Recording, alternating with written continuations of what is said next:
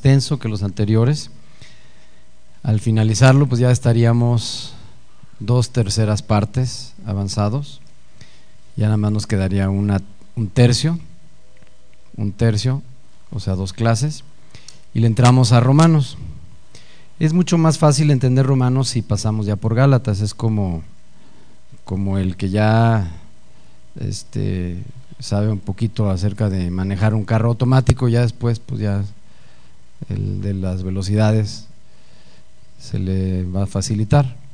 O hay quien empieza por las velocidades y ya después se va al automático y es mucho más sencillo. Bueno, en el capítulo 4 dice, pero también digo, entre tanto que el heredero es niño, en nada difiere del esclavo, aunque es señor de todo, sino que está bajo tutores y curadores hasta el tiempo señalado por el Padre. Así también nosotros cuando éramos niños estábamos en esclavitud bajo los rudimentos del mundo, pero cuando vino el cumplimiento del tiempo, Dios envió a su Hijo nacido de mujer y nacido bajo la ley, para que redimiese a los que estaban bajo la ley, a fin de que recibiésemos la adopción de hijos. Y por cuanto sois hijos, Dios envió a vuestros corazones el Espíritu de su Hijo, el cual clama, Abba Padre. Así que ya no eres esclavo, sino hijo, y si hijo también heredero de Dios por medio de Cristo. Estos versículos después los amplifica un poquito más eh, a partir del verso 21 en adelante. Aquí nada más nos da como una introducción y nos está hablando de no volver a ser esclavos. Y dice en el versículo 1, entre tanto que el heredero es niño, en nada difiere del esclavo, o sea que como niño, pues uno no puede tener derechos legales, hablando en cuanto a este el mundo, y por eso, eh, bueno, yo les puedo hablar de cuando quedé huérfano de papá, nos nombraron un albacea, no podíamos ejercer nuestros derechos por, porque éramos niños no teníamos en realidad la madurez como para pues, reclamar nuestros derechos o, gozar de nuestros beneficios como herederos de mi padre. Él murió intestado, eh, dejó cuatro hijos, yo soy el mayor de los varones.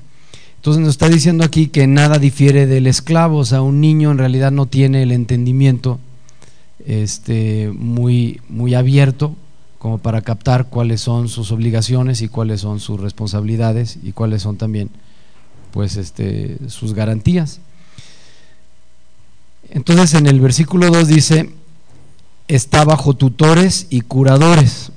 Que esa, esa palabra la vimos la clase pasada, tutor, y aquí emplea una nueva, curador. Esta es una palabra un poquito rara, eh, en realidad en una de las traducciones viene como gobernadores.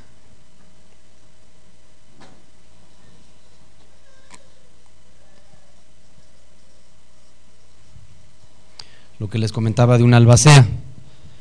Pues mi mamá fue nombrada albacea de todos los bienes que mi padre dejó, porque nosotros éramos niños y no podíamos, bueno, yo tenía 12 años de edad y no podíamos disfrutar, no, no teníamos ese, esa capacidad legal como para este, poder tomar decisiones en cuanto a nuestros bienes, nuestros derechos. Por eso es de que legalmente se nombró un, un tutor o un, en este caso sería un gobernador.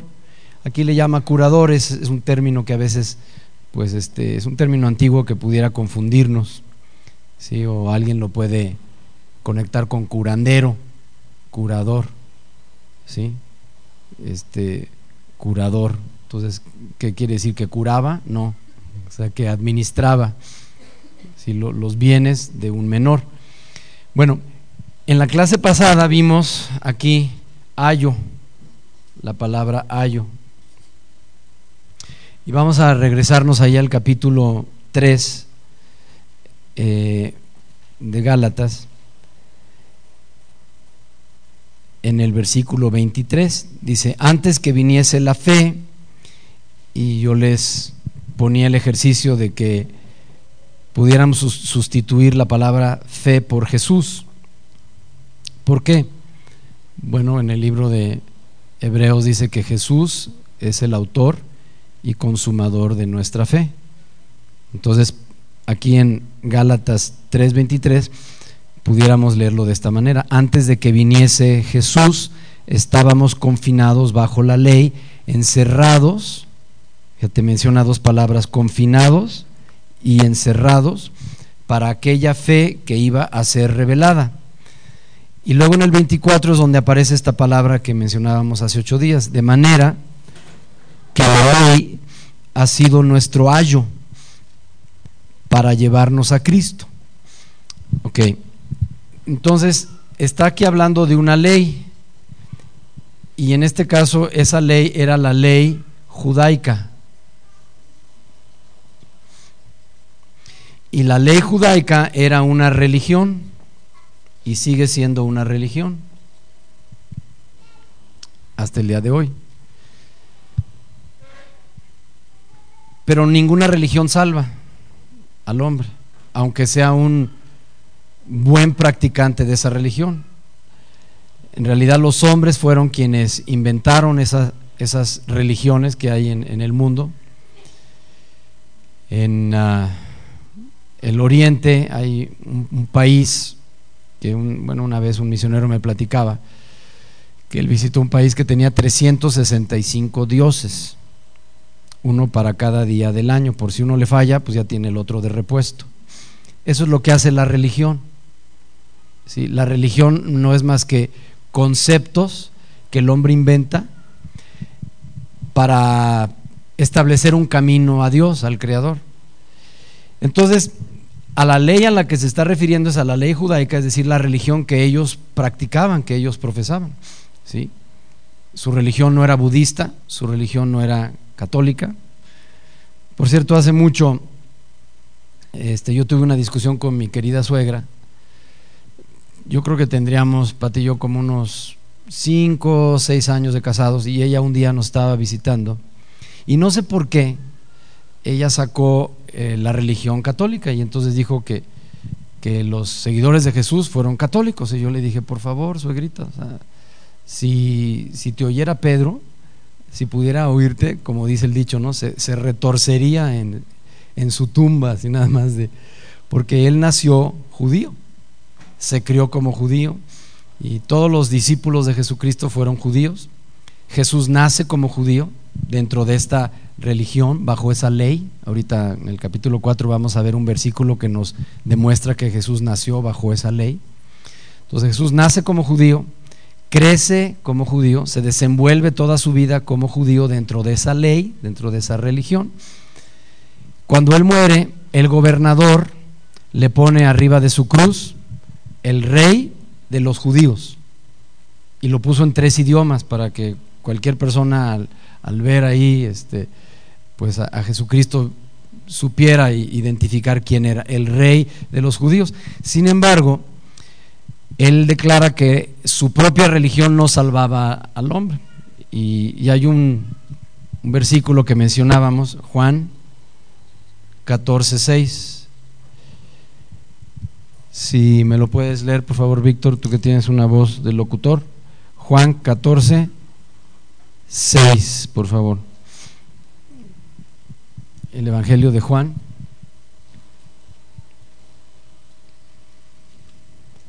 Jesús le dijo, yo soy el camino y la verdad y la vida. Nadie viene al Padre sino por mí. Ok, ese versículo Jesús está diciendo, yo soy el camino. No señala que la religión judaica fuera el camino. Ahora, yo nací como mexicano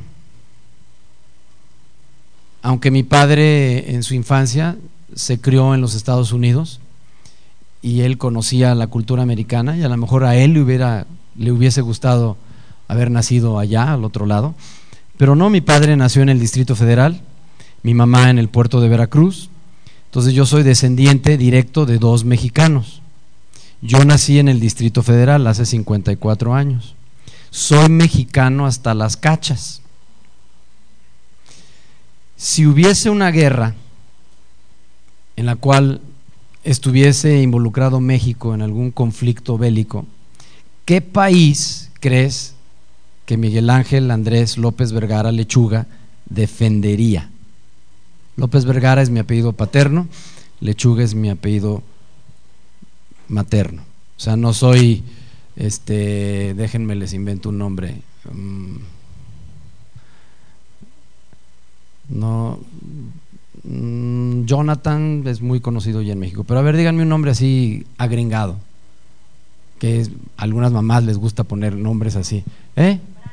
Brandon, por ejemplo. Si yo me apellidara Brandon Jones Williamson, dirías, ah, canijo, pues este no es mexicano, ¿no? O a lo mejor viene de ascendencia de, pues de, otra cultura, en este caso Williamson sería pues inglés, pero bueno, si te apidas Anastasio John Rodríguez, pues claro que eso te identifica luego, luego en una cultura, ¿verdad? Bueno, entonces no necesito enseñarles acta, mi acta de nacimiento, créanme, nací mexicano a mucho orgullo soy mexicano y soy más mexicano que los nopales, ¿ok? Hasta las cachas.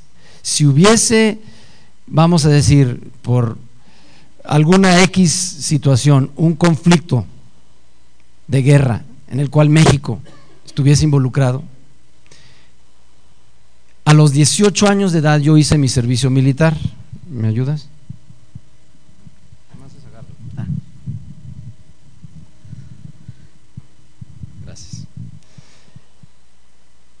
Fui conscripto de 18 años a 54, pues ya llovió, ¿verdad?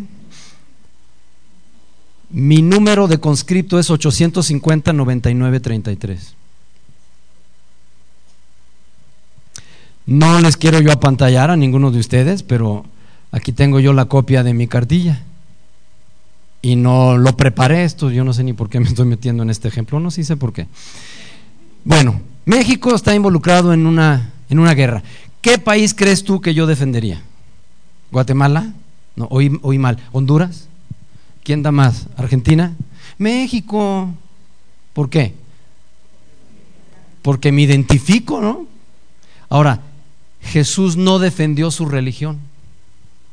Y para ellos su religión era su nacionalidad. Fíjate, cuando Pablo dice hebreo de hebreos, es que está hablando de, la raza a la cual él pertenecía. Pero en realidad a un hebreo no, no le gusta que le digas hebreo. Por supuesto que hablan el idioma que también lleva el mismo nombre, hebreo, sino ellos son reconocidos por judíos. ¿Sí? el judaísmo. ¿no? por supuesto que también se le conoce como el pueblo hebreo, pero en el mundo entero son conocidos como los judíos, en inglés, the Jews. ¿A quién persiguió eh, este, Adolfo Hitler? A los judíos. Mató a 6 millones de judíos. Entonces le conoce como judíos. ¿Y sabes que judío viene de judaísmo? Y eso está hablando de religión. Entonces cuando, cuando ellos hablaban de su origen, hacían directa referencia a su religión. Al hebreo se le conoce como judío, entonces Jesús nace como judío, crece como judío, fue educado como judío, de padres judíos, todos sus seguidores fueron judíos, al morir le ponen un emblema arriba de su cruz en tres idiomas que, que dice el rey de los judíos y sin embargo no defendió lo que yo en este caso ya les puse el ejemplo, ¿sí? Su religión. Era para que lo hubiera defendido, para, para que entonces en Juan 14, 6, si así fuese, si la religión nos llevara a Dios, si la religión nos llevara a ser salvos, Jesús hubiese defendido su religión, porque él fue educado dentro de su religión, dentro de esa ley judaica. Y entonces leeríamos hoy, Juan 14, 6, el judaísmo es el camino. El judaísmo es la verdad, el judaísmo es la vida. Y nadie llega al Padre si no es por el judaísmo. Hace ocho días les decía yo, sustituyamos Judá por cualquier otra religión terminada en ismo, budismo. Personas que nacieron dentro del budismo, que se criaron como budistas toda la vida y que profesan el budismo hasta que mueren, llegan a creer que el budismo es el único camino a Dios. A través de todos los conceptos y las filosofías que enseñó Buda. Quitemos Buda, ya sustituimos Judá por Buda. ¿ok? Ahora vamos a poner catolicismo. Y era el argumento que decía mi suegra. Entonces yo le dije, por favor, y hasta ella se animó, yo no sé si por broma o por querer contender conmigo, porque sabía que yo era pastor. Dijo, no, pues la Virgen Católica fue, la Virgen María fue católica, decía. Y yo decía, por favor, suegra, la Virgen María fue judía, ¿sí? Fue judía, una doncella judía. Le dije, esta Biblia fue escrita por judíos. Bueno, entonces, hay personas que defienden esa religión y que afirman que a través de esa religión el hombre puede ser salvo, que únicamente su religión es el camino a Dios. Y Jesucristo no defiende esa religión ni tampoco la postula como el camino al Padre, sino dice, yo soy el camino. Entonces, si un budista cree en Jesús, conoce el camino al Padre. Nadie llega al Padre si no es por mí. Entonces, si un maometano conoce a Jesús, entonces aplicando Juan 14, 6, yo soy el camino. Entonces, ese maometano ya encontró el camino. Si un católico conoce a Jesús, ese católico ya encontró el camino. Pero ahora leamos el verso 23. Antes de que viniese la fe, estábamos confinados bajo la ley, bajo la religión. Ya les expliqué que se le conoce como el pueblo judío, pero judaísmo es su religión. La raza es hebrea, pero se le conoce por su religión. Es como si tú dijeras, si alguien te preguntara al cruzar la frontera, bueno, ¿y usted qué es? Católico. No, no le estoy preguntando su religión, le estoy preguntando su nacionalidad. Católico. Disculpe, señor, te dice el, agente ahí, ¿verdad? Este, en la línea. No, no me entendió muy bien o no me supe explicar. No le estoy preguntando su religión, le estoy preguntando su trasfondo étnico, ¿sí? De, dónde procede usted, o sea, qué, qué, qué país es de donde usted es originario. Este, soy católico. Entonces no te sacan de ahí. Ah, que me está preguntando dónde nací. Ah, pues en México. Entonces usted es mexicano. Un judío, si lo, lo detienen al cruzar la línea fronteriza, le van a preguntar, ¿y, ¿y usted de dónde es? Y no te va a decir, soy hebreo o soy israelita te va a decir, soy judío. Porque siempre hacen la directa referencia no tan solo a su raza, sino su raza está directamente ligada a su religión. hay una diferencia entre ser israelita y ser judío. Ok, bien. Por eso es de que un judío no puede ser cristiano. Es una contradicción. O eres judío o eres cristiano. Hay una nueva palabra que se emplea, judío mesiánico, ah, judío que cree en Jesús, pero eso también los judíos lo rechazan, no lo pueden aceptar, o eres judío o eres cristiano, no, no puedes mezclar las religiones. Bueno, antes de que viniese Jesús, dice el verso 23, estábamos encerrados en una religión. Eso es lo que está declarando aquí Pablo. Lo único que conocíamos era una religión, confinados bajo esta ley. Era todo lo que conocíamos.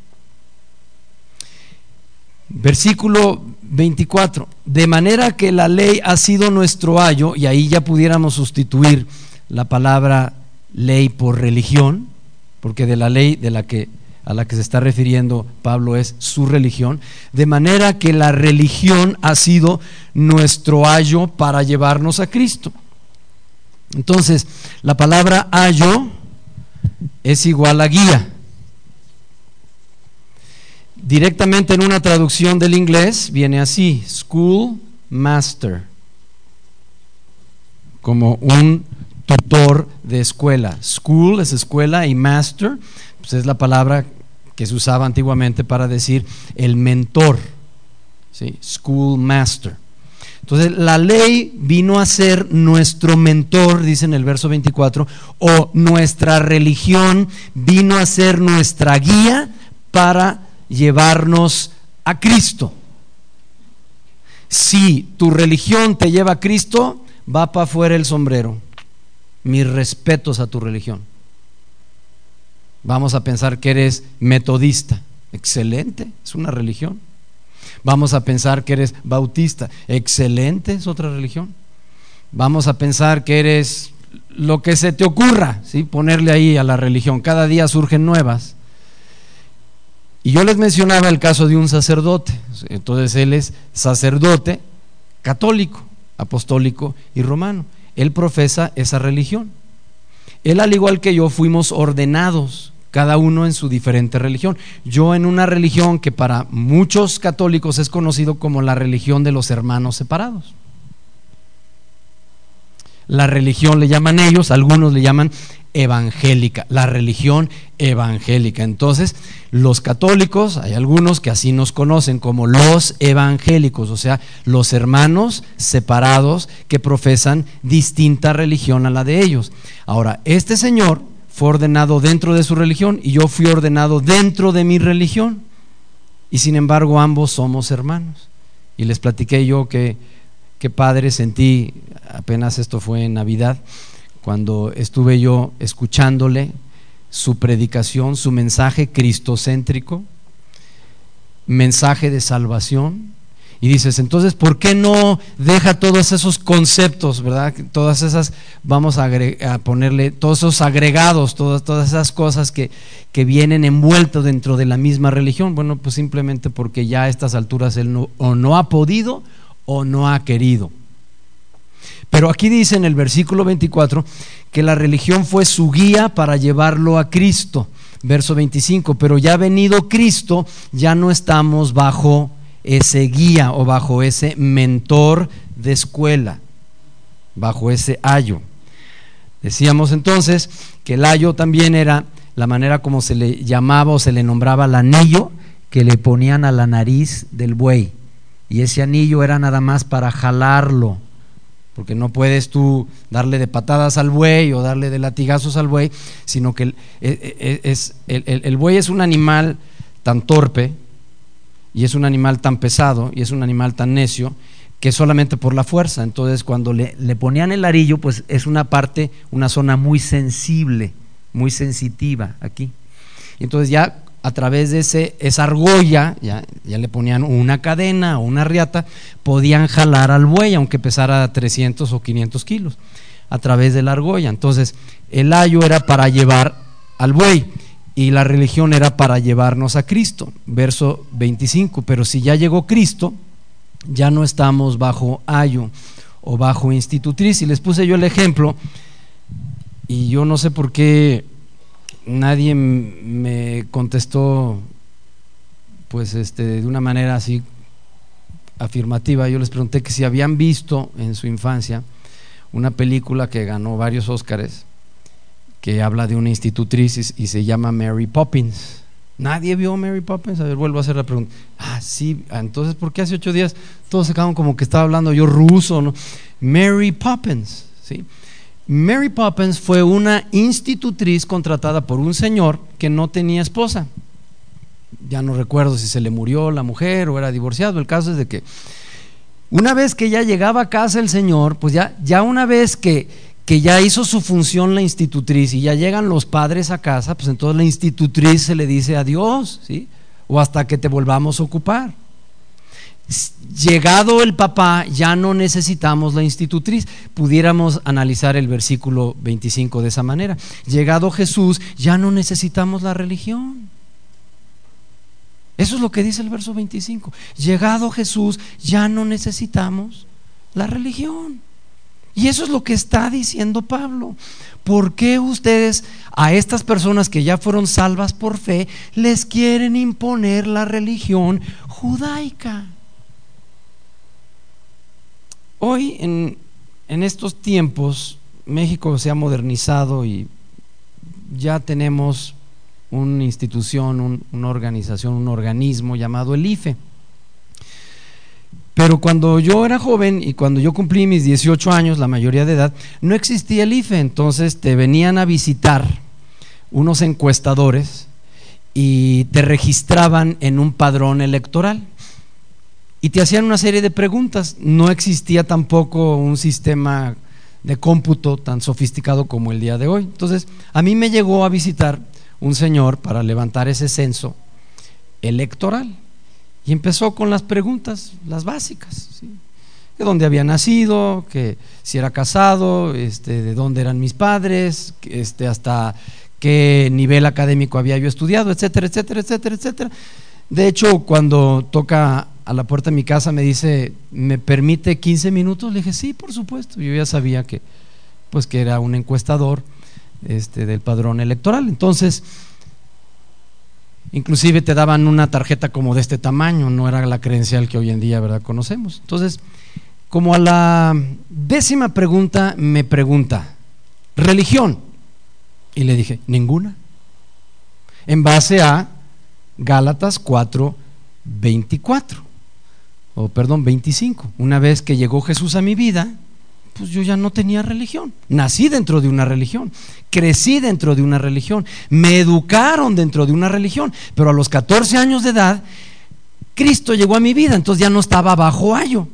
Gálatas 4, 25. Entonces yo le contesté a ese señor, ninguna, a su pregunta, religión. Y estaba así muy, muy amablemente, ¿verdad? Este, tomando mis datos, entonces, y muy, muy cortés, muy cordial. Y cuando llega religión, y yo le contesto ninguna, se me queda viendo y me dice, ah, ateo. Le dije, no, señor. Pues que no es lo mismo. No, señor. No soy ateo. Al decir que no tengo religión, eso no significa que sea yo ateo. Entonces, ¿usted no profesa ninguna religión? Le dije, no. Pero si quiere anotarle ahí, póngale cristiano es que no, no le puedo anotar cristiano, es que o católico o, le dejo en blanco. Le dije, Señor, es que no soy católico, no tengo ninguna religión. Y ya siguió llenando el cuestionario y entonces cuando terminó le dije, ahora usted me concede 15 minutos. Pati, ¿le puedes ofrecer un café al Señor? Y se sentó. Dice, sí. Le dije, le, le, voy a hacer varias preguntas. Usted me hizo como 15, yo nada más le voy a hacer tres. ¿Tiene usted Biblia en casa? Sí, señor. Era mi vecino, o sea que ya, nos habíamos visto en otras ocasiones. Sí, señor, yo tengo Biblia. ¿Y la lee? No, no, no la leo. Luego le sugiero que un día la lea y busque ahí cuando habla en un libro llamado Génesis de la creación. Va a aparecer un señor de nombre Adán. Ah, claro que sí, pues de ahí venimos todos, de ahí descendemos todos, de, de Adán. Le dije, ok, la pregunta que le quiero hacer es, ¿qué religión tenía Adán? Este, pues, pues este, este, pues no sé. Le dije, ninguna. Y fíjese, lo más interesante que si usted leyera su Biblia, ahí dice que Dios hablaba con Adán, que Dios se paseaba en el huerto y tenía una relación con Adán y Adán con el Creador. Ahora le voy a decir, lo que yo tengo es exactamente lo mismo, relación con Dios, no religión. Una vez venido Jesús, ya no estoy bajo religión. Entonces, yo tengo esa relación, la misma que tenía el primer hombre Adán, que usted mismo reconoce, ¿verdad? Que, que cree que existió ese sujeto llamado Adán. Bueno, Dios platicaba con él, él platicaba con Dios. Él tenía una relación con Dios, Dios tenía una relación con él. Entonces la pregunta se la voy a ampliar. ¿A través de qué religión logró ese señor Adán tener una relación con Dios, porque si usted afirma que la religión nos conecta con Dios, porque ya habíamos platicado, y él decía, no es que la religión es lo que nos lleva a Dios. Le dije, entonces, ¿qué religión profesó Adán? Porque dice que él tuvo relación. Entonces, ¿a través de qué religión él se relacionó con Dios? Porque la Biblia dice claramente que él se relacionó con Dios. Entonces aquí la, la duda que tengo es que usted me necesita contestar, ¿qué religión? Y como no me supo contestar, yo contesté por él, le dije ninguna. Avanzando en su Biblia que usted no ha leído, le dije, aparece otro individuo. Y ese individuo, se llamaba Noé. Y eso viene en el capítulo 6 del libro de Génesis. Y dice que Noé halló gracia a los ojos de Dios. La palabra gracia, ya la estudiamos en el capítulo 1 de Galatas, significa salvación. Entonces, Noé alcanzó la salvación, la, obtuvo la gracia de Dios. La pregunta que le voy a hacer, ¿usted cree que existió ese señor Noé? Sí, el del diluvio. Le dije, perfecto, perfecto, estamos hablando en el mismo canal. Si dice que alcanzó la gracia, ¿a través de qué religión alcanzó Noé la gracia, la salvación de Dios? O sea, ¿cuál era la religión de Noé? No, pues, pues, pues no sé, pues ninguna. En su Biblia que usted no ha leído, aparece otro sujeto, Abraham. Y dice que Abraham alcanzó la justicia de Dios. Hace ocho días lo estudiamos en Romanos. Bien, la palabra justicia y gracia son equivalentes, que significa que alcanzó la salvación. O sea, el padre Abraham fue salvo por la fe, alcanzó la justicia. La pregunta que yo le voy a hacer a ustedes, a través de qué religión es que el padre Abraham logró obtener la justicia, es decir, la salvación. Me dice, pues, o sea, lo que le estoy preguntando es qué religión tenía Abraham. Pues, pues, este, ya, no, ya está, ya estaba bien confundido el, el Señor. Y me dijo, pues no sé. Le dije, pues ninguna, ninguna. Oiga, ¿usted ha leído Tarzán? Fíjate, me lo brinqué desde la Biblia hasta Tarzán. Porque ya iba yo a concluir mis 15 minutos. Me dice, sí, sí, sí, me fascina inclusive las películas de Tarzán. Bueno, cuentan que el, que, escribió ¿verdad? esa historia de Tarzán, que iban unos señores ingleses sobrevolando una parte de la jungla y tuvieron un problema mecánico en la avioneta, total que se estrellan, se matan, se incendia la avioneta y el único que sale ileso es un bebé. Y va gateando ¿verdad? entre todos los escombros del avionazo y empieza a llorar porque siente frío. El único que quedó con vida, el único sobreviviente, un bebito que no tenía uso de razón, que no hablaba el idioma de sus padres y que no profesaba ninguna religión porque todavía no se la inculcaban. Pero él venía por herencia, ¿sí? Este, iba a recibir una religión hereditaria por parte de sus padres y sus abuelos y sus bisabuelos, pero él no le tocó conocer nada de eso. Entonces, al empezar a llorar un idioma universal, no, no es francés, no es italiano, es idioma bebé. Entonces, unos simios empiezan a escuchar ese llanto y lo encuentran entre la maleza de la, de la jungla y se lo llevan y lo crían y se convierte en Tarzán, el hombre de los monos, o como dicen, el rey de los monos. Bueno, ya después un día alguien filmó otra película, Tarzán en Nueva York o en Manhattan.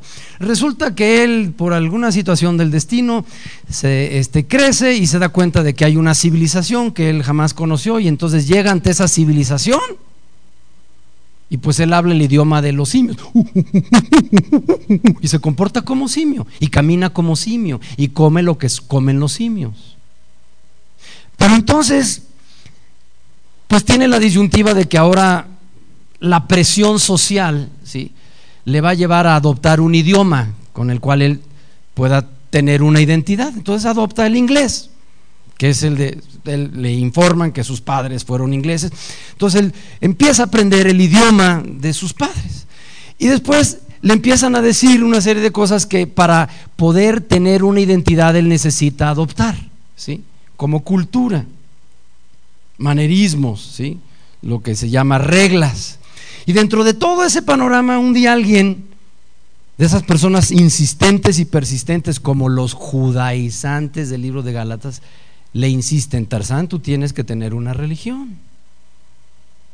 Entonces Tarzán y yo tenemos algo en común, Señor. Me dice, ¿qué? Le digo, que somos personas pensantes e inteligentes. Y entonces dice, ah, que me, está llamando que yo no lo soy. No, señor, pero yo, yo nada más le quiero decir una cosa. Ahora va a tener que decidir Tarzán qué religión escoger. Entonces imagínese que yo fuera Tarzán. ¿Sabe qué haría? Me iría yo a un lugar así abierto, donde nadie me presionara, y empezaría a gritar, Dios, Dios, en mi idioma, ¿no? De, de simio, Dios. Y entonces de repente, pues yo siento que mi voz llega allá al infinito y que Dios me escucha, mi voz, mi plegaria, ¿sí? mi grito, mi clamor desesperado. Dios, God en inglés. ¿Sí? O el, idioma que tú quieras, el idioma simio, él grita, Dios. Y entonces ya le contesta, sí. Ahora, yo soy Tarzán, ¿eh? yo soy ese individuo de veintitantos años que nunca me crié en ninguna cultura, bajo ninguna religión, bajo no conocí ningún idioma de hombres. Sí, me contesta ese Dios, ese ser. ¿Qué quieres? Dime. Me está hablando, ¿no? Ese ser infinito, ese ser, el creador, pues como le quieras tú llamar. ¿Cómo le llaman los de doble A? El, eh, ser supremo. ¿Qué quieres? Me, está preguntando. ¿Y tú de, de qué religión eres? Volviendo con mi vecino, yo le seguí preguntando, ¿qué cree usted que me contestaría? ¿Y sabe por qué le estoy haciendo la pregunta ese ser supremo? Porque lo único que a mí me interesa es tener una relación con Él platicar con él. Entonces, patinarle, pues mejor me aseguro, antes de escoger una religión equivocada, preguntarle qué religión tiene él para poder entonces tener ese contacto ya directo con él. Porque el hombre insiste en que para llegar a Dios es a través de la religión. ¿Ven? Algunos de ustedes como que les saqué así una sonrisita, así como... ¿Ven la falacia de los judaizantes? ¿Ven lo absurdo? de querer imponer una religión, es decir, a estas personas que no habían nacido dentro del judaísmo, llamados los gentiles,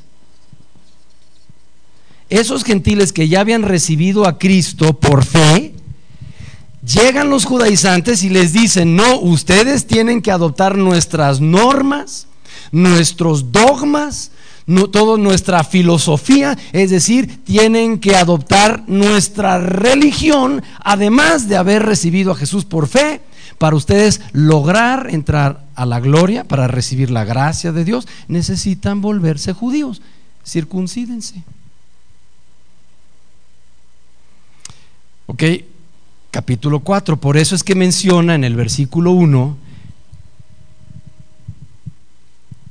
que nada difiere de esclavo. A un niño tú le puedes decir que la luna es de queso. Entonces dice, pues el, heredero cuando es niño, en nada difiere de un esclavo.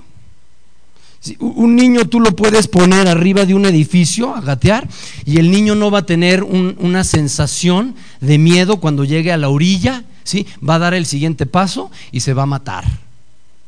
Un día un señor que yo conocí puso arriba del ropero a su hijo y le dice, brinca hijito que yo te cacho. Y el niño se lanza y el papá lo cacha. Lo vuelve a poner arriba del ropero. Brinca, tenía como dos añitos el niño. No, como tres añitos. Y entonces, brinca hijo. Y el niño se avienta y papá lo cacha. Y entonces cada vez se retiraba un poquito más lejos el señor. Lo vuelve a poner en el ropero. Brinca, mi hijo. Y el niño se avienta. Y ahí está el papá. Pero se hace un lado y el niño cae. Y le dice el papá, eso para que aprendas a no confiar en nadie.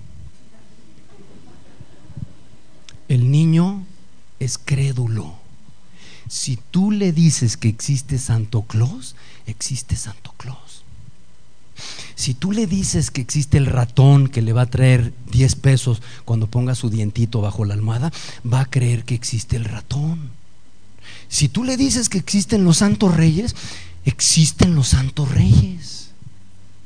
El niño, aunque es heredero, dice aquí en el versículo 1, en nada difiere del esclavo, aunque es señor de todo. ¿Por qué? Porque por herencia le corresponde. Pero como no tiene el entendimiento todavía, entonces puede fácilmente ser engañado. Y precisamente por esa misma razón es que regaña a los Gálatas en el capítulo 3 y les dice necios, les dice insensatos, porque se estaban comportando como recién nacidos.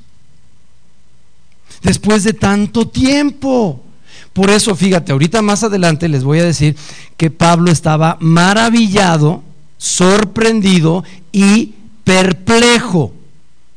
De que como a esas alturas, ya siendo tan grandulones, después de tanto tiempo de que habían ya recibido la salvación por fe, ahora estaban siendo engatusados, como cualquier niño, ¿sí? Por estos judaizantes. Ahora, versículo 3, nosotros cuando éramos niños estábamos en esclavitud bajo los rudimentos del mundo. Pero cuando vino el cumplimiento del tiempo, subraya ese verso 4, siempre hay un cumplimiento del tiempo, hay un momento para abrir los ojos. Cuando vino el cumplimiento del tiempo.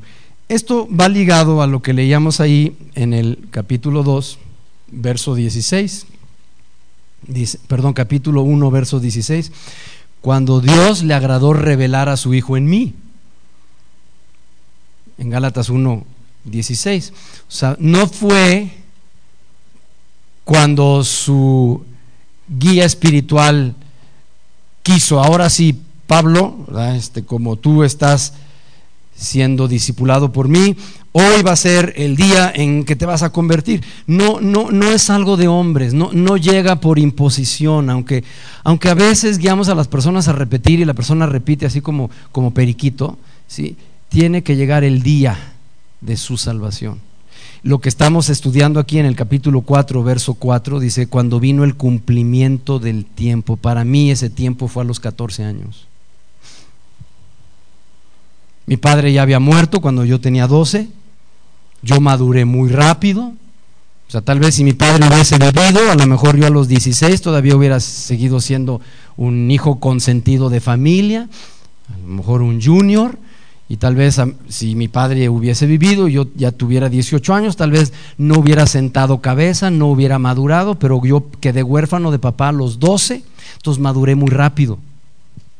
Y a los 14, para mí, un mes de octubre de 1968, yo siendo de 14 años, llegó el cumplimiento del tiempo, Gálatas 4:4. Para mí ese fue el momento. Para otra persona, como en este caso Pablo, ya fue a una edad madura, ya siendo un hombre.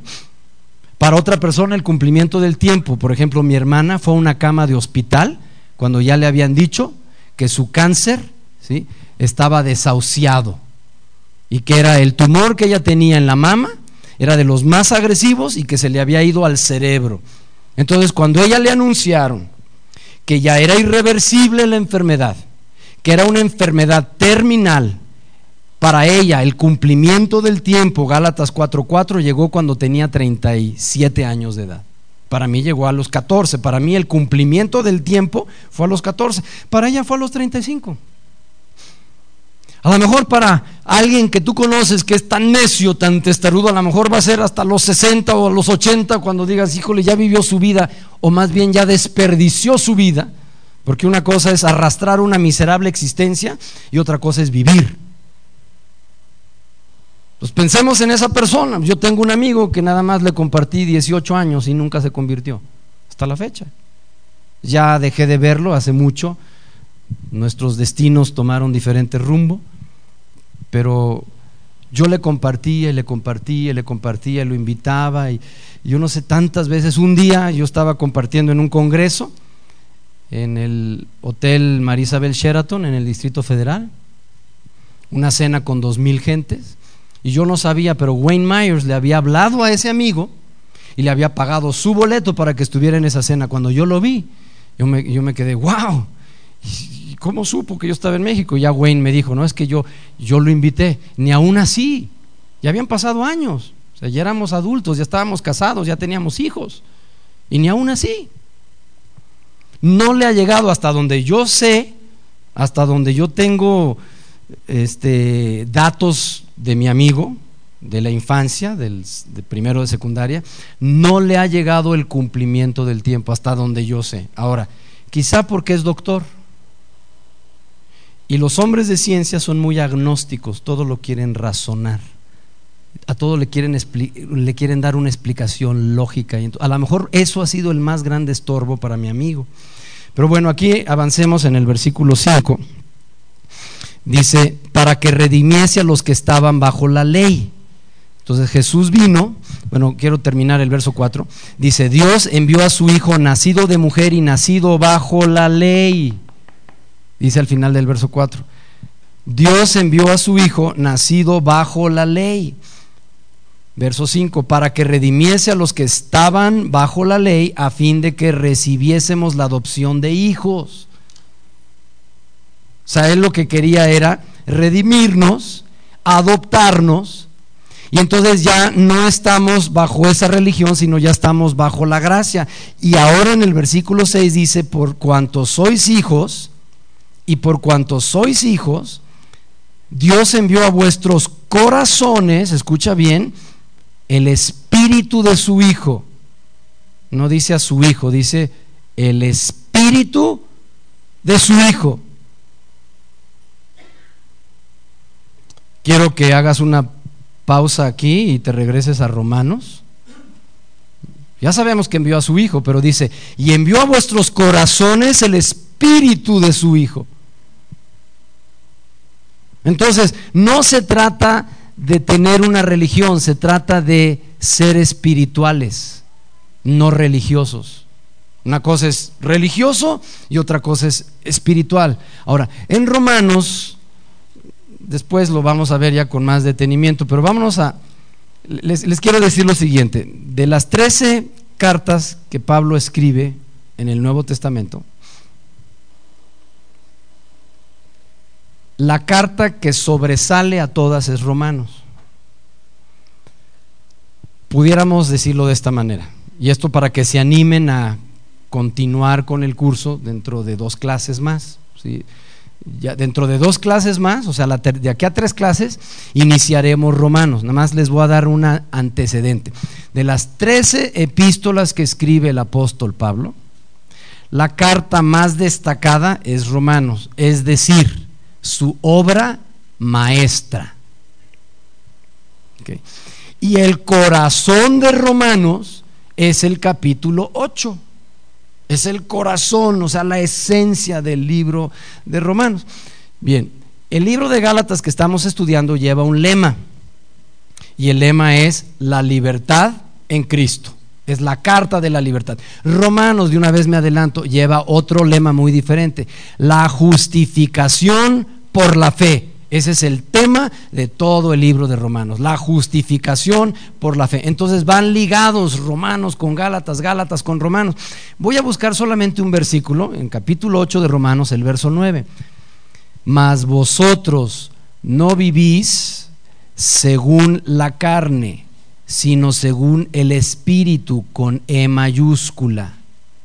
Si es que, está poniéndonos una condición, un sí condicional, si es que el Espíritu de Dios mora en vosotros, punto y seguido.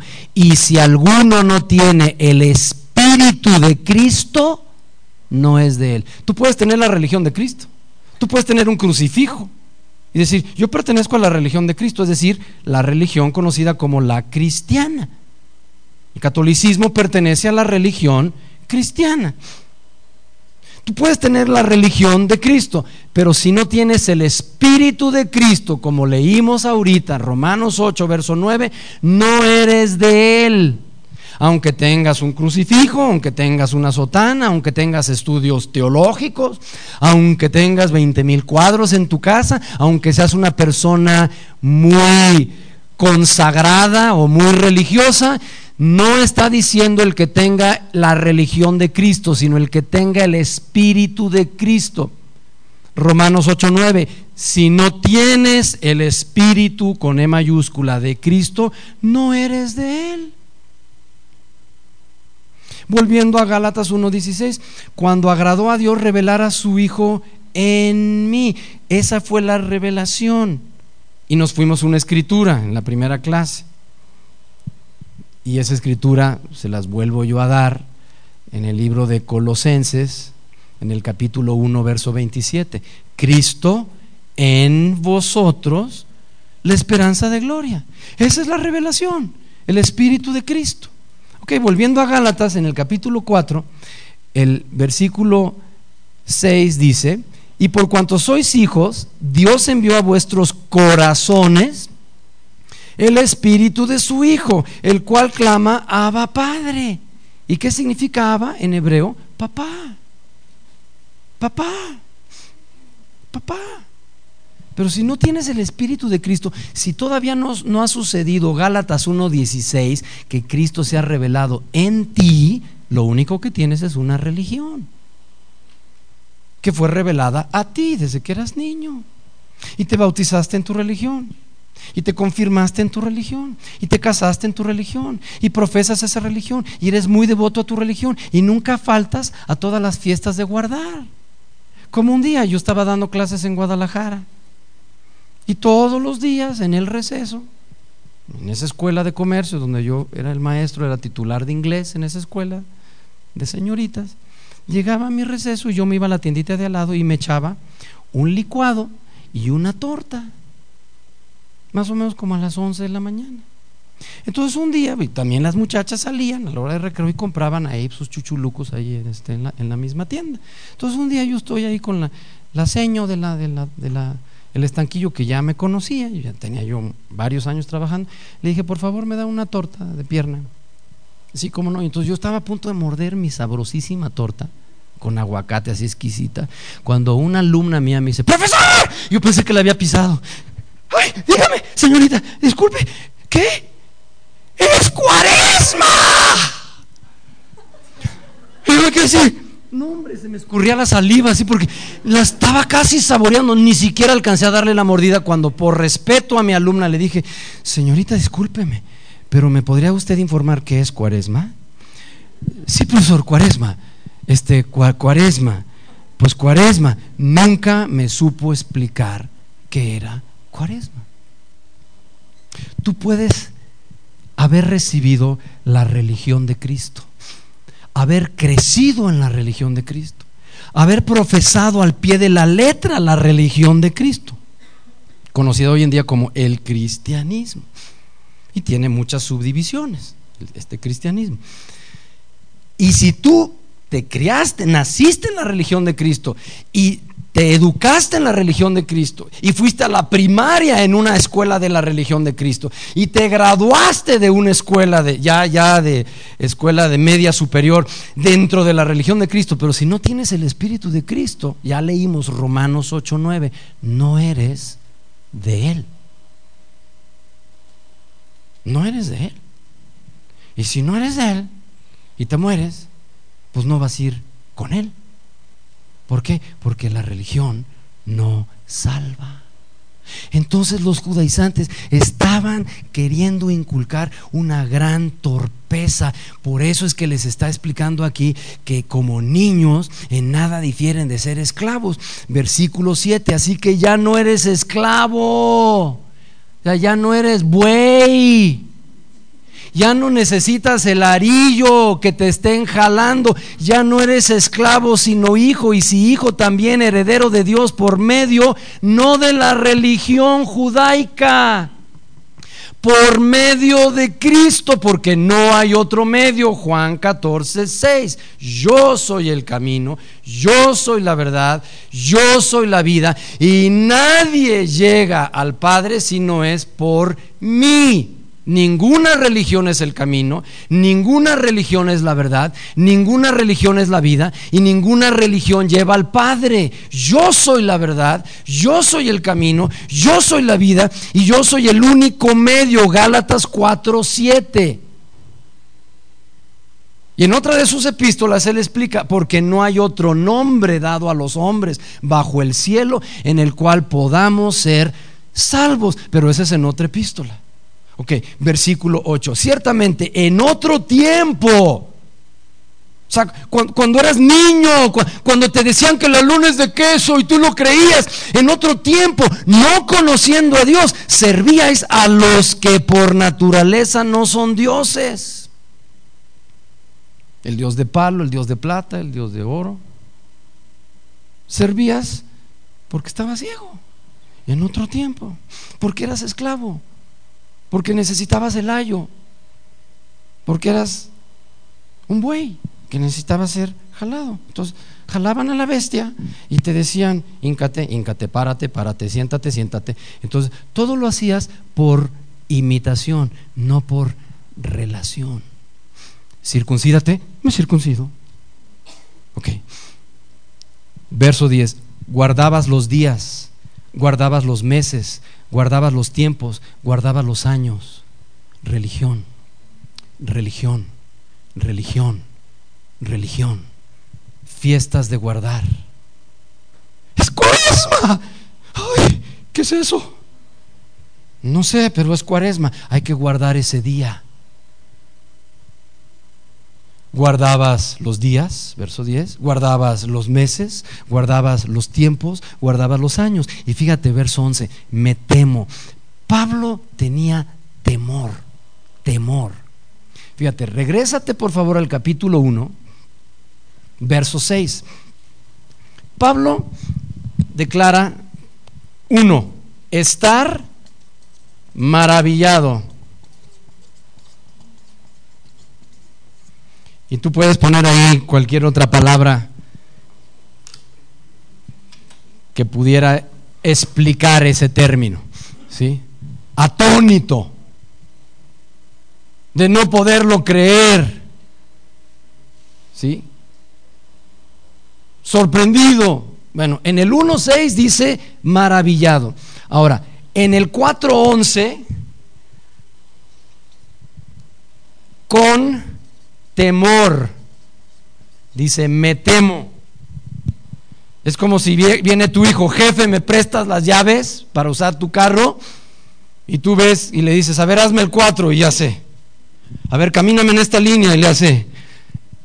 Tú temes darle las llaves a tu hijo, porque sabes que no va a ser capaz de conducir ese vehículo en ese estado en el que se encuentra. Eso es temor cuando sientes que esa persona no está debidamente capacitada como para entender, como para analizar, como para razonar. Es decir, dicho en mis propias palabras, está tapado del cerebro. Me temo, dice Pablo, por segunda vez. Voy a anotar aquí una tercera, pero dentro de un poco más adelante va a salir. Me temo de vosotros que haya trabajado en vano con vosotros si Pablo está diciendo, fue, fue inútil. Os ruego, hermanos, que os hagáis como yo, porque yo también me hice como vosotros. Ningún agravio me habéis hecho. O sea, no les estoy regañando. Les estoy exhortando, les estoy tratando de despertar, les estoy tratando de advertir, les estoy tratando de apercibir. Por ejemplo, mi padre muere en el año 1966, yo me había convertido en el año 1968. Me convertí yo a los 14, mi padre muere cuando yo tenía 12. En ese tiempo vivíamos en un condominio. Mi padre muere intestado, entonces teníamos la deuda del condominio. Y el dueño era un señor general del ejército mexicano su esposa era de Veracruz, entonces cada vez que venían en vida de mi padre, venían a cobrar la renta o venían a cobrar la letra del mes, pues este, mi mamá se ponía a platicar con esa señora porque pues eran de Veracruz las dos y entonces no eran ya grandes amigas, la señora, la esposa del general y mi mamá. Cuando muere mi padre, el general Ignacio Ramírez y su esposa fueron al funeral. Yo vi cómo abrazó la señora a mi mamá. Yo vi cómo la consoló. Y yo escuché cuando le dijo, Rosita, no se preocupe, Dios es muy grande, Dios va a estar con usted. Entonces yo dije, wow, wow. Y le invitaron ahí donde ellos iban. ¿Y sabes qué era? Era una casa de espiritistas. La señora practicaba y su marido el espiritualismo el Señor era medium espiritista. Entonces mi mamá, por el shock que había ella pasado, o sea, de quedarse viuda a sus 40 años, ella no estaba preparada para eso. Entonces es como si hubiera sido una niña que de repente se pierde y no sabe en qué dirección tomar. Entonces, cualquiera que pase y le diga, niño, es por aquí, y, le dice, eh, yo sé el camino, el niño se la cree y dice, este, este señor o esta persona me va a llevar a mi casa. Y mi mamá, como niña, le creyó a esa señora, doña María. Y se la llevaron a un centro espiritista. Entonces mi mamá se convierte en medium espiritista por 10 años. Y las sesiones espiritistas se realizaban en mi casa. Entonces yo del mundo espiritual de maldad conozco muchísimo. ¿Por qué? Porque fue en mi casa, esas sesiones. Yo veía a mi madre poseída por demonios, yo veía como mi madre curaba, yo, yo conozco ese mundo, ese mundo de tinieblas, lo conozco, lo conozco de cerca. Pero a mi mamá le engatusaron porque ella era como una niña, es decir, su, su alma quedó tan lastimada y, tan susceptible, que quedó ella vulnerable. Y entonces el diablo conoce esas personas cuando están en tales condiciones y él utiliza elementos para que lleguen esos enviados de Satanás y le laven el cerebro o convenzan a esas personas cuando están en un estado vulnerable. Tocan a tu casa, los testigos de Jehová. Tocan a tu casa los mormones. En este caso tocaron a mi casa los espiritistas. Fíjate entonces este versículo. En el versículo 12 dice, os ruego hermanos, ningún agravio me habéis hecho. O sea, no estoy enojado, no los estoy regañando. Si ellos le hubieran hecho algún agravio a Pablo, pues Pablo los estuviera regañando. ¿Sí? Pero dice, les estoy queriendo abrir los ojos, les estoy tratando de advertir, estoy tratando de concientizarlos, de apercibirlos de que están cayendo en un error. No necesitan volver a la religión judaica para ser salvos. Si ustedes eran gentiles. Y entonces, por eso es de que Pedro cuando lo visita, entonces dice que lo enfrenta porque y esto es, ahí sí le reclamó a Pedro, le dice, ¿cómo es que tú siendo judío vives como gentil y ahora pretendes que los gentiles vivan como judíos? Si ni tú ni siquiera estás viviendo como judío. Y eso que naciste, tú y yo nacimos como judíos. Ok, pero eso fue hace dos capítulos. Ahora, verso 13. Pues vosotros sabíais que a causa de una enfermedad del cuerpo os anuncié el Evangelio al principio y no me despreciasteis ni desechasteis por la prueba que tenía en mi cuerpo, antes bien me recibisteis como a un ángel de Dios, como a Cristo Jesús. Lo importante del verso 14 es que les está recordando, hey, ustedes no me despreciaron, ustedes no me desecharon y eso que yo tenía una enfermedad en mi cuerpo. Ahora, no se sabe no hay nadie, yo no he conocido a ningún exégeta, a ningún estudioso bíblico que pueda decirnos cuál era la enfermedad de Pablo. Hay personas que piensan que su enfermedad era de los ojos. ¿Por qué? Porque aquí en el versículo 15, de una vez lo leo, la parte final dice, si hubieseis podido os hubierais sacado vuestros propios ojos para dármelos. Entonces hay personas que con este versículo final del 15 se inclinan a pensar de que la enfermedad que Pablo tenía era la miopía, o sea, que, no, que, que algo le pasó a sus ojos, pero en el versículo 13 dice que era una enfermedad del cuerpo. Vosotros sabéis que a causa de una enfermedad del cuerpo, cuando yo llegué a ustedes, aunque tenía esa enfermedad en el cuerpo, verso 14, no me despreciaron y no me desecharon por la prueba que tenía en mi cuerpo. Vuelve otra vez a decir en el verso 14 que la enfermedad era del cuerpo. Y aquí dice que era una prueba, verso 14. Pero si no le rechazaron cuando él tenía ese impedimento, es como por ejemplo, vamos a pensar, yo conozco a una persona muy de cerca que es tartamudo. Y la verdad te exaspera. O sea, de 10 palabras le salen dos bien hiladas. Y, entonces, este, a veces que yo he hablado con él por teléfono y después de 20 minutos, ¿sí? no me dijo nada. ¿Y sabes qué? No lo he desechado. No lo he rechazado, al contrario, cada vez que lo veo, es un tipo así grandote, lo abrazo le expreso mi cariño.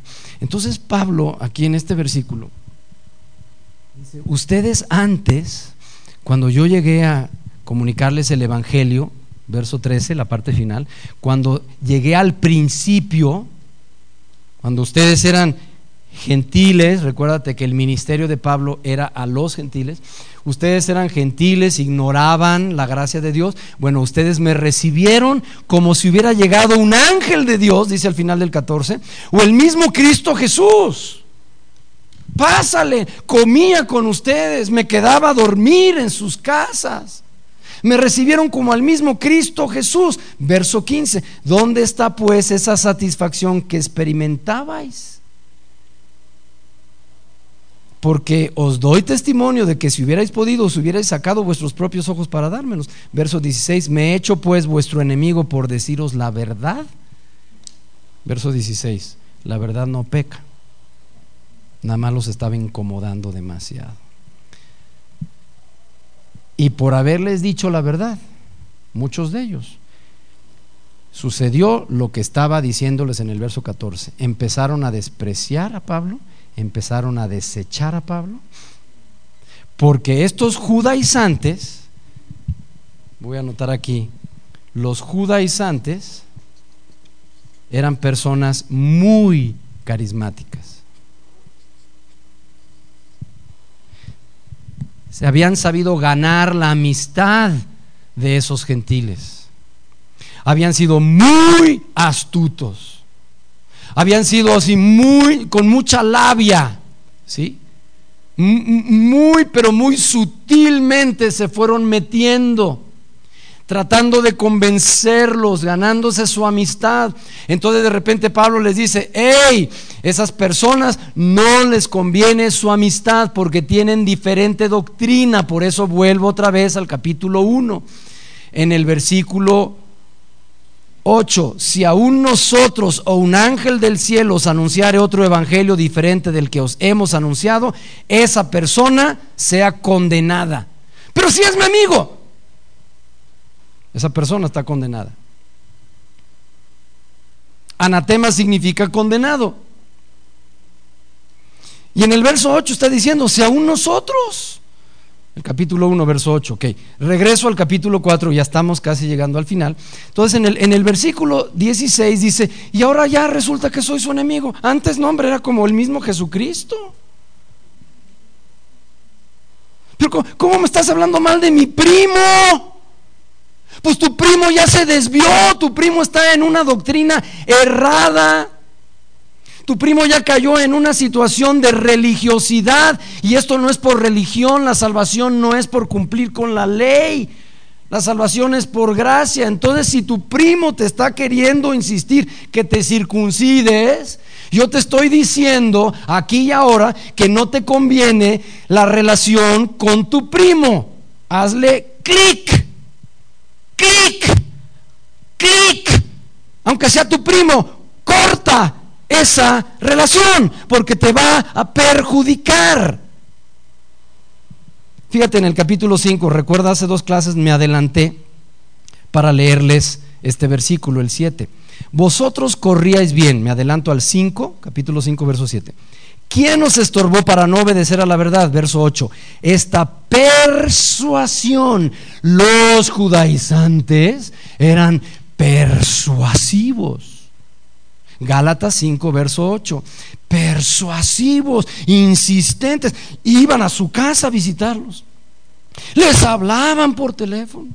Ahí estaban mañana, tarde y noche insistiendo, insistiendo, insistiendo, insistiendo. Entonces vuelvo otra vez a regresar al capítulo 4, verso 16. Llega Pablo y les advierte, no me importa que sea tu primo. Te va a arrastrar. Esa corriente es una corriente errónea. Y vimos la clase pasada un versículo a donde yo les llevé, Efesios capítulo 2, habla del príncipe de la potestad del aire, quien dice, controla la corriente de este mundo. Esa corriente te va a arrastrar.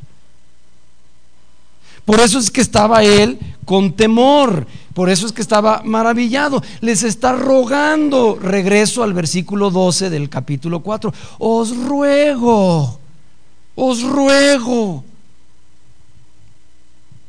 Y entonces lo, lo tuvieron como enemigo. Verso 16 dice, ya me hice vuestro enemigo por deciros la verdad.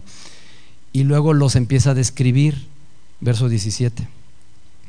¿Qué tipo de personas eran? Dice, tienen celo por vosotros, pero no para bien, sino que quieren apartaros de nosotros para que vosotros tengáis celo por ellos. Es decir, quieren ganarlos como adeptos de su religión.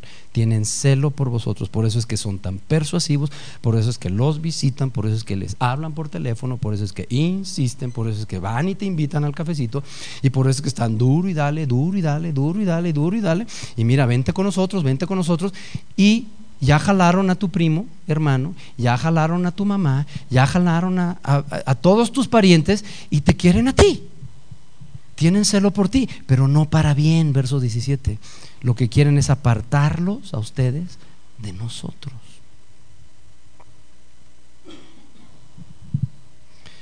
Cualquier filosofía, cualquier religión que te, que te aparta, que te aísla de esas personas que te aman, no te conviene.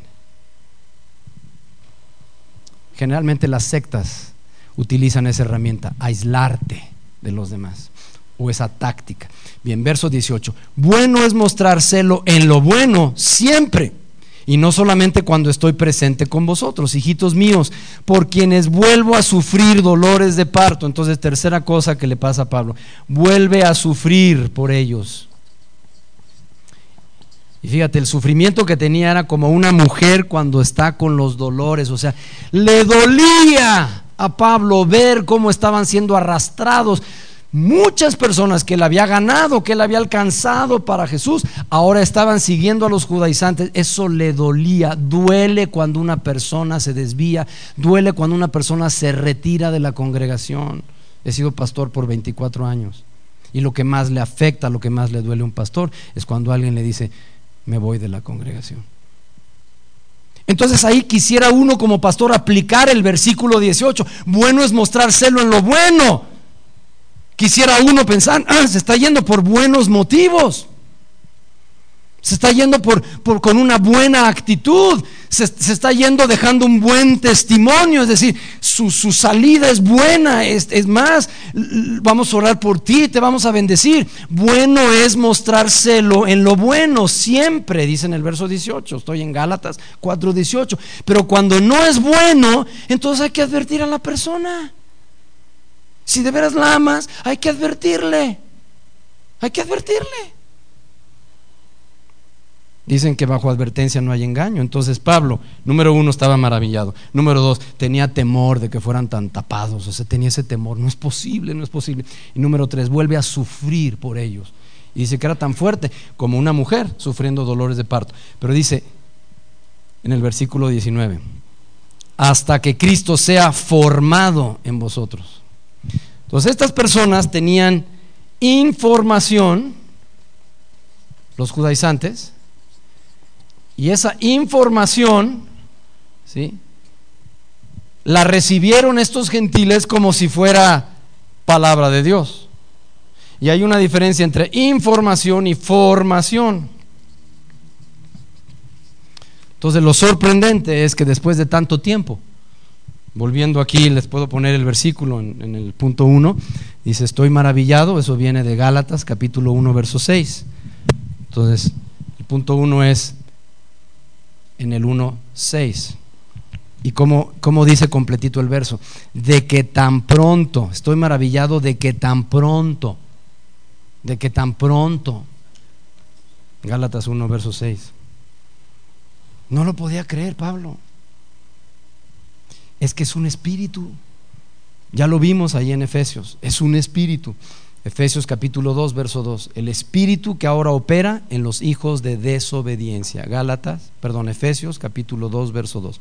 Ok, no solamente estaba maravillado, tenía temor y volvía a sufrir como una mujer sufre los dolores de parto, hasta que Cristo fuera formado en ellos. Entonces, ¿de qué estaba maravillado? Que después de tanto tiempo no habían tenido esa formación. ¿Cómo es que esa persona, si era líder, no tenía esa formación? Híjole, eso duele. Eso duele. Es precisamente lo que estoy leyendo aquí, en el capítulo 4, el versículo 19. Entonces voy a anotar aquí los, las referencias. Este es el 4.19 y cuando dice que temo que os haya sido en vano es el 4.11.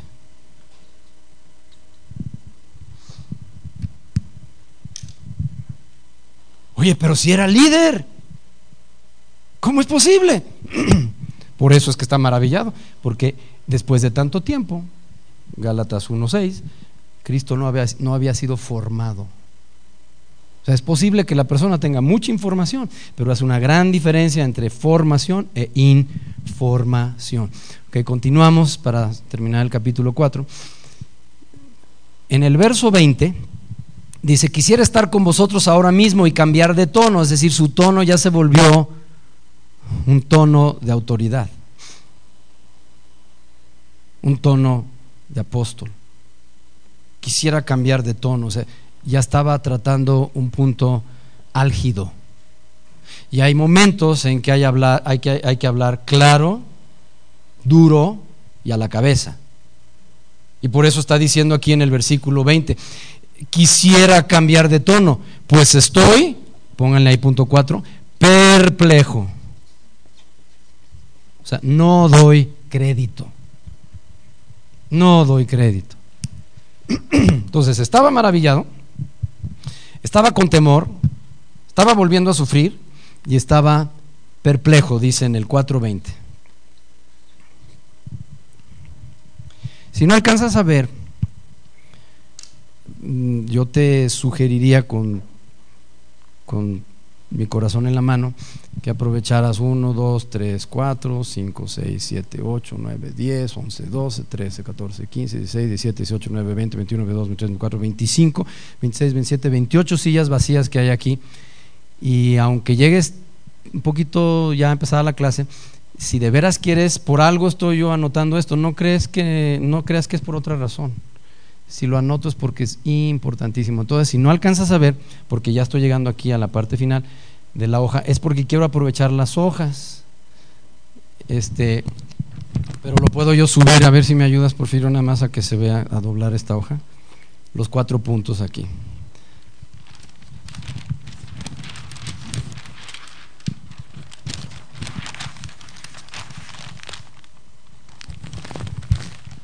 Estaba maravillado, dice en el 1.6. Estaba con temor, dice en el 4.11. Estaba volviendo a sufrir, dice en el 4.19. Y estaba perplejo en el 4.20. Es decir, el asunto era delicado. Por eso es que él decía, o oh, como quisiera cambiar de tono, verso 20. Hay momentos. Oye, si ya les había dicho, Gálatas insensatos, Gálatas necios, eso es un tono fuerte. Decirle, oye, es un necio. Eso es algo fuerte. Bueno, él quería cambiar de tono, pero dice, estoy perplejo, verso 20, en cuanto a vosotros. Decidme lo que queréis, los que queréis estar bajo la ley. ¿No habéis oído la ley? Verso 21. Defínanse. ¿De veras quieren estar? bajo la ley. O sea, ¿quieren regresar otra vez a ser esclavos? ¿Quieren regresar otra vez a, a que les pongan el arillo? O sea, ya fueron libres. ¿Por qué volver otra vez? Entonces, en, el verso 21, decidme los que queréis estar bajo la ley. No habéis oído la ley, porque está escrito lo que veíamos hace ocho días, que Abraham tuvo dos hijos, uno de la esclava, otro de la libre. Pero el de la esclava nació según la carne, más el de la libre por la promesa. Por lo cual es una alegoría, o que esta alegoría, si no has leído en Génesis donde viene la historia, pues puede estar un poco confusa esta alegoría. Alegoría es como un como una idea figurativa. si Es como una historia, como una ilustración. Y dice, es una alegoría, pues estas mujeres son, representan los dos pactos. Uno proviene del monte Sinaí, es decir, uno habla de esclavitud, de Agar, una esclava egipcia, dice al final del 24. Agar es el monte Sinaí en Arabia. Arabia, Arabia representa esclavitud corresponde a la Jerusalén actual, es decir, a la Jerusalén física. Lo físico es lo carnal.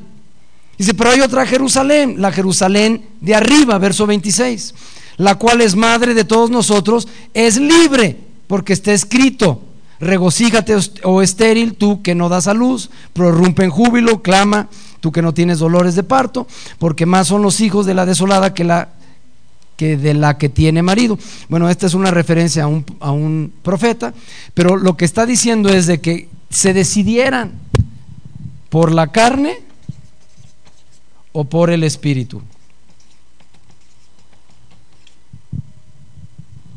Esto lo sigue mencionando en el capítulo 5. ¿sí?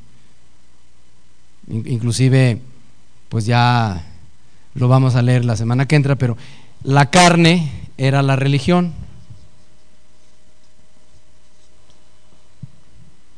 Y el espíritu era la fe. Entonces les está diciendo, díganme pues, verso 21, ¿qué es lo que quieren? ¿Quieren seguir bajo la ley? O sea, ¿se quieren circuncidar?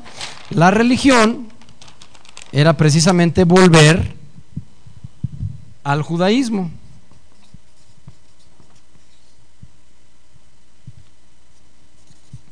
Es decir, que se circuncidaran.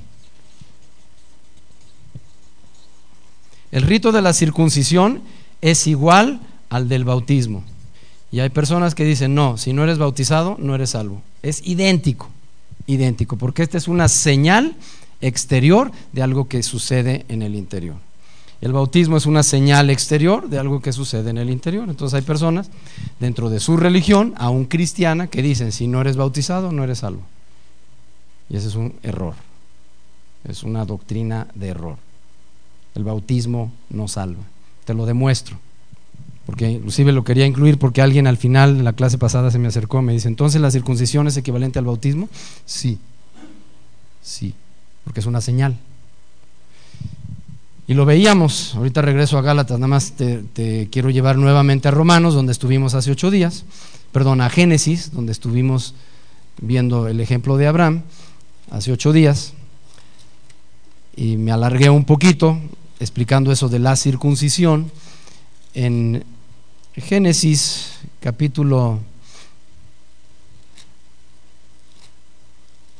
15, Dios le hace la, la, promesa a Abraham, hace el pacto en el 15, 18, en el 15, 18, Génesis 15, 18. Es el versículo que habla del pacto. En ese momento, en Génesis 15, 18, Abraham alcanza la justicia de Dios, es decir, la salvación. Génesis 15, 18, dice, en aquel día hizo Jehová un pacto con Abraham. Ok, ahora vámonos al capítulo 17, capítulo 17, verso 24. Génesis 17, 24 es cuando se circuncida. y dice que tenía 99 años de edad. Ahora sí, vámonos a Romanos, donde andábamos hace ocho días viendo esto, que ya les puse las escrituras básicas ahí de Génesis. Vámonos a Romanos capítulo 4, para que nos aclare entonces qué era la circuncisión. Bien, en Romanos en el capítulo 4, dice en el verso 11, que era un sello. Sello es señal. Okay. Romanos 4:11. Y recibió la circuncisión como señal, como señal. Entonces, por eso comparo la circuncisión con el bautismo. El bautismo no salva, el bautismo es igual que la circuncisión, una señal pública para los incrédulos de que tú ya eres nacido de nuevo. Entonces, cuando te sumergen bajo las aguas, estás diciéndole públicamente como señal a la gente que está ahí presente, que el viejo hombre quedó sepultado. Eso viene en Romanos 6. Romanos 6, verso 6, sabiendo que nuestro viejo hombre fue crucificado juntamente con él. Y ahí sigue continuando con, hablándonos de esa doctrina. La salvación es por fe. Regresen, regresemos a Gálatas. Entonces, la circuncisión era una señal, pero la circuncisión no le salvaba. El bautismo tampoco. El bautismo es una señal, no te puede salvar. Y el ejemplo más clásico que yo conozco es cuando Jesús está colgado en la cruz un ladrón a su derecha, otro ladrón a su izquierda, los dos le estaban vituperando, los dos estaban riendo, burlando de él, pero uno de ellos entra en razón y le dice, oye, cállate, le dice a su compañero, tú y yo merecemos el justo pago de nuestro pecado, pero este justo nada malo ha hecho. Se voltea con Jesús y le dice ocho palabras, ocho palabras. Acuérdate de mí cuando vengas en tu gloria. Punto. Ninguna de esas ocho palabras fue me arrepiento. Ninguna. O sea, no, no va incluida la palabra o la frase me arrepiento. Acuérdate, no es me arrepiento. De, no es me arrepiento. Mi, no es me arrepiento. ¿Cuándo? No es me arrepiento. Vengas, ese verbo no tiene nada que ver con arrepente, me arrepiento. En, no es me arrepiento. Tú, no es me arrepiento. Gloria, no es arrepiento. Entonces nunca dijo, me arrepiento. Pero Jesús miró su arrepentimiento y le contesta, hoy estarás conmigo en el paraíso. No lo descolgaron para bautizarlo. Y fue el primer individuo que menciona el Nuevo Testamento que se salvó. Y no por el bautismo. Entonces el bautismo no salva, la circuncisión tampoco. Ok, cerremos la clase de hoy. Volvamos aquí a la alegoría. Lo que está diciendo es que hay una Jerusalén, aquí cuando menciona la carne, la carne, ¿sí? Igual a Agar, la egipcia, la esclava, igual a Jerusalén, la terrenal.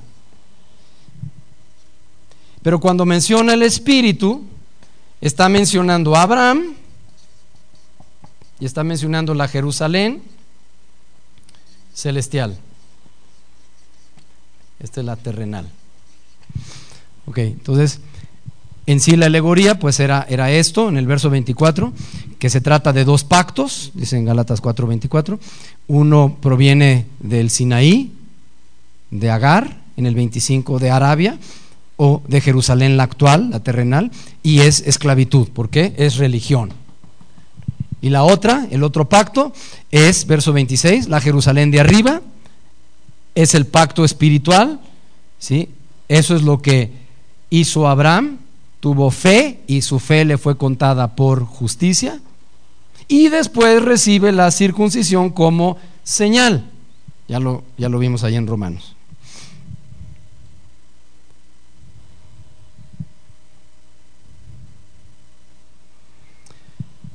Verso 28. Así que hermanos, nosotros, como Isaac, somos hijos de la promesa. El hijo de la carne, Ismael, el hijo de la promesa, o el hijo espiritual, es Isaac. Nosotros, como Isaac, somos hijos de la promesa, pero como entonces el que había nacido según la carne perseguía al que había nacido según el espíritu, así también ahora los judaizantes los estaban persiguiendo. Bueno, no hay tiempo porque ya me faltan dos minutos para acabar, pero la realidad es de que cuando nace el hijo de Agar, ¿sí? 14 años después nace Isaac. Entonces era un adolescente cuando Isaac nace. Y por lo tanto se burlaba del hermano y lo perseguía. Y por eso es de que cuando cumple tres años de edad, Isaac, fue cuando lo destetan y se hacía una fiesta y hasta el día de hoy se sigue celebrando esa fiesta, la fiesta del destete, es decir, que ya pasa de la madre al padre.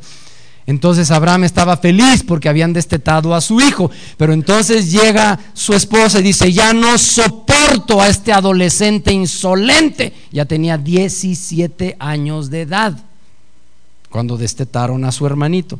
Ya eran tres años insoportables para Sara y fue cuando tuvo que correr a Agar y a su hijo de 17 años. Y es lo que está diciendo aquí, verso 29. Pero como entonces el que había nacido según la carne perseguía al que había nacido según el espíritu, así también ahora. ¿Y qué dice la escritura? Echa fuera a la esclava y a su hijo, porque no heredará el hijo de la esclava con el hijo de la libre. Y tuvo que pasar ese día el más triste de todos los días que había pasado Abraham, cuando tuvo que correr a la esclava y a su hijo, que era su hijo también, y de 17 años. Y le dio un odre con agua y los tuvo que echar. Versículo final, de manera, hermanos, que no somos hijos de la esclava, sino de la libre. No somos hijos de la religión.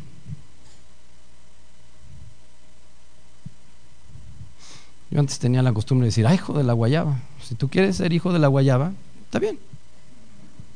Si tú quieres ser hijo de la Mara Salvatrucha, está bien.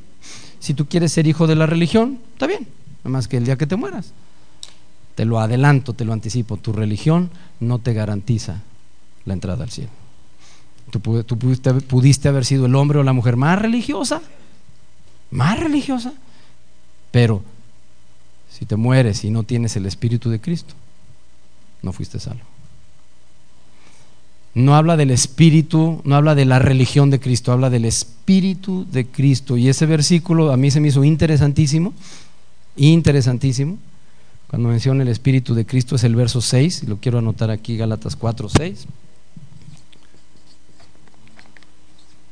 Gálatas 4, versículo 6. La pregunta que yo te hago en esta noche, ¿y ya llegó el cumplimiento del tiempo para ti? ¿Ya llegó el cumplimiento para ti? Cuando Dios envió a su Hijo, nacido de mujer, nacido bajo la ley, para que redimiese a los que estaban bajo la ley a fin de que recibieses la adopción de hijos, y por cuanto sois hijos, Dios envió, dice en el verso 6, a vuestros corazones el espíritu de su Hijo. Empecé leyendo desde el 4. El cumplimiento del tiempo para mí llegó un mes de octubre de hace 40 años, casi 40 años. ¿Te acuerdas tú cuando llegó ese cumplimiento del tiempo? ¿Te acuerdas? No te pregunto de la fecha, si fue lunes, si fue día 10, te pregunto del momento. ¿Recuerdas el momento? Si no te acuerdas del momento, lo más seguro es que no haya sucedido. Porque ese momento cambia tu vida. Pasas de muerte a vida. Pasas de las tinieblas a la luz admirable. Ese cumplimiento del tiempo, Gálatas 4:4, es tu día de salvación. ¿Te acuerdas de ese momento? Si no te acuerdas, si ahorita dices, a ver, déjame, cierro mis ojos, mm, repaso el año pasado, el antepasado, 10 años, no, no me acuerdo de ese momento, entonces lo más seguro es que no haya sucedido hasta el día de hoy. Porque ese momento es cuando tu nombre queda escrito en el libro de la vida, es cuando pasas de las tinieblas a la luz, el cumplimiento del tiempo, Gálatas 4:4, cuando en el versículo 6 el Espíritu de Cristo se revela en tu corazón. Así dice. Gálatas 4:6, en tu corazón. Puedes tener la religión de Cristo, pero sí, te hago la pregunta con mi corazón en la mano.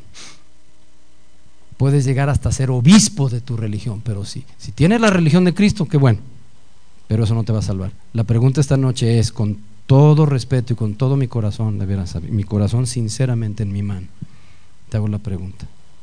¿Tienes la religión de Cristo? Amén. Amén tienes el Espíritu de Cristo. Romanos 8:9 dice, de manera que si alguno no tiene el Espíritu de Cristo, no es de Él.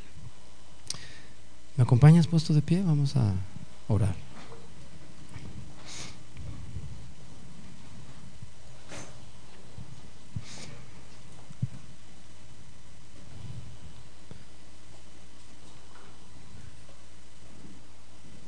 En esta noche, Señor, yo estoy consciente que aquí en Pachuca hay judaizantes. Lo sé. Lo percibo. No, necesito tener discernimiento para darme cuenta que aquí en Pachuca hay judaizantes. Personas persuasivas que tratan de llevarnos nuevamente a la religión. Tienes que vestirte así, tienes que usar el pelo así, tienes que hacer, hacer, hacer, y no es por hacer, es por ser. Pablo escribe a la iglesia de Éfeso que no es por obras, sino por gracia. Y esta noche, terminar dos terceras partes de este libro doctrinal. Te estoy tan agradecido, Señor, por la oportunidad que me has dado de desafiar a mis hermanos a que no se dejen engatusar por cualquier viento de doctrina, estratagema de hombres perversos que usan con astucia mecanismos.